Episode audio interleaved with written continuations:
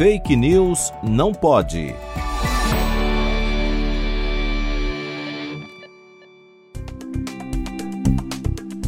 Desde o início da pandemia, diversas pessoas têm defendido o uso do medicamento hidroxicloroquina para o tratamento da Covid-19, inclusive figuras públicas, como o presidente Jair Bolsonaro e o ex-presidente dos Estados Unidos, Donald Trump. Apesar dos estudos apontarem a ausência de eficácia da hidroxicloroquina no tratamento da Covid-19, diversos defensores desse tratamento continuam insistindo nessa hipótese motivados por ideologias políticas e negacionismo. Nessa mesma linha, vem sendo propagada a informação falsa de que a nebulização com a hidroxicloroquina atuaria de maneira milagrosa, recuperando pacientes graves em questão de minutos.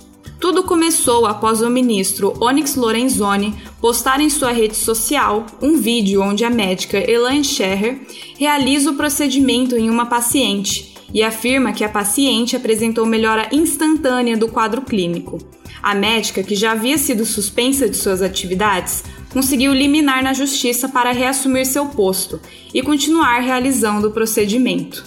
Apesar do apoio do presidente Jair Bolsonaro à médica e ao procedimento, diversas entidades da saúde e da ciência têm alertado para os prejuízos e riscos desse tratamento, que não possui nenhuma comprovação científica.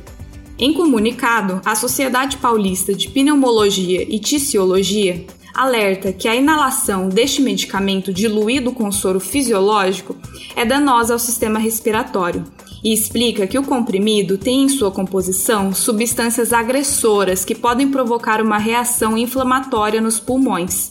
Além disso, comunicam que nenhuma diretriz recomenda o uso de comprimidos por via inalatória e que o acúmulo desse material pode causar consequências a longo prazo, como insuficiência respiratória crônica.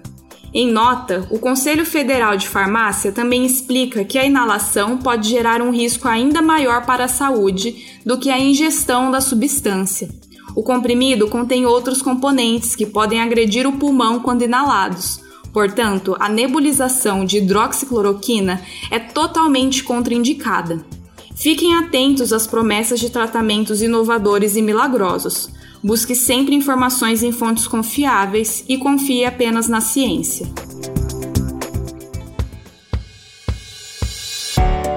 Fake News não pode.